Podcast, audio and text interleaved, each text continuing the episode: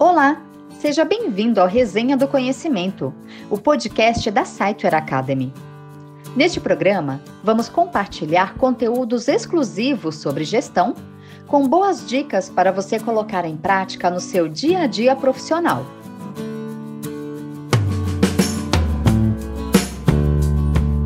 Esse é o segundo episódio da série Colaboração e no episódio de hoje, nós vamos abordar dicas para ter sucesso na colaboração empresarial.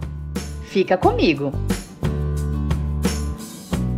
A colaboração no ambiente empresarial é essencial para que o trabalho em equipe funcione. Por meio da colaboração, as pessoas conseguem se unir para enfrentar desafios, propor soluções, ter ideias e inovar uma equipe colaborativa tem mais facilidade para superar dificuldades e atingir metas, porque seus membros conseguem resultados melhores em conjunto. Dependendo do nível de carreira em que o indivíduo se encontra, a colaboração oferece diferentes benefícios. Para os líderes, ajuda a delegar tarefas de forma justa e apoiar os liderados no desenvolvimento de suas habilidades e carreira. Para os liderados, ajuda a equipe na comunicação entre pares e entre as áreas de apoio, além de auxiliar a alcançar melhores resultados que individualmente não seriam atingidos. Aqui no Resenha do Conhecimento, nós já falamos sobre como criar um ambiente colaborativo. Vamos conferir agora algumas dicas para ter sucesso na manutenção desse ambiente algumas boas práticas podem ser adotadas para manter o espírito de colaboração. Debater ideias em grupo é uma dessas práticas. O famoso brainstorm permite que todos os membros da equipe contribuam com ideias e soluções e sintam que são ouvidos por todos. Uma outra boa prática é o estímulo à tomada de decisões coletiva. Quando as pessoas se envolvem nas tomadas de decisões sobre os objetivos da empresa, tendem a se comprometer mais com a estratégia organizacional e a colaborar para formular soluções, ao invés de apenas executar tarefas. O respeito à diversidade dentro da equipe também contribui para a colaboração. Ao construir um time com pessoas que tenham diferentes talentos, competências trajetórias profissionais e pessoais, é mais fácil contar com contribuições singulares, que ajudarão a empresa a enxergar soluções sobre diferentes pontos de vista.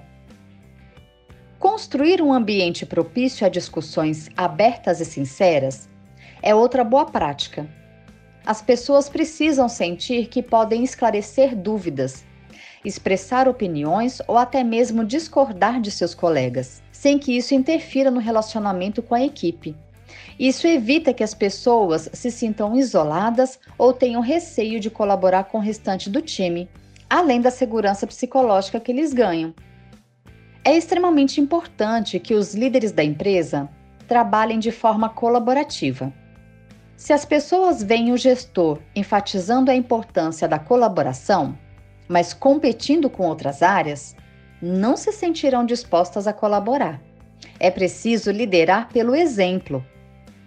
E por fim, a empresa precisa investir em ferramentas que facilitem a colaboração entre as pessoas. O uso de ferramentas de gerenciamento de projetos e de comunicação interna fortalece a troca de informações e a conexão entre as pessoas, além de facilitar a gestão do trabalho em equipe especialmente em tempos em que muitas empresas adotam um regime de trabalho remoto ou híbrido. Para aquelas em que o trabalho ocorre de forma presencial, vale a pena investir em espaços colaborativos, com salas de reunião com quadros brancos para incentivar o brainstorming, e espaços de descanso, nos quais os funcionários possam interagir e trocar experiências.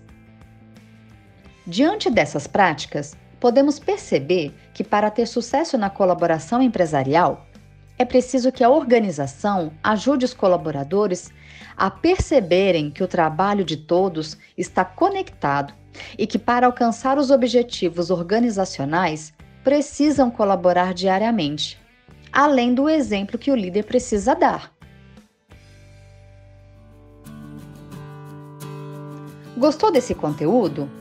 Não deixe de acompanhar os próximos programas que trarão novas dicas e conteúdos exclusivos sobre gestão. Até o próximo episódio!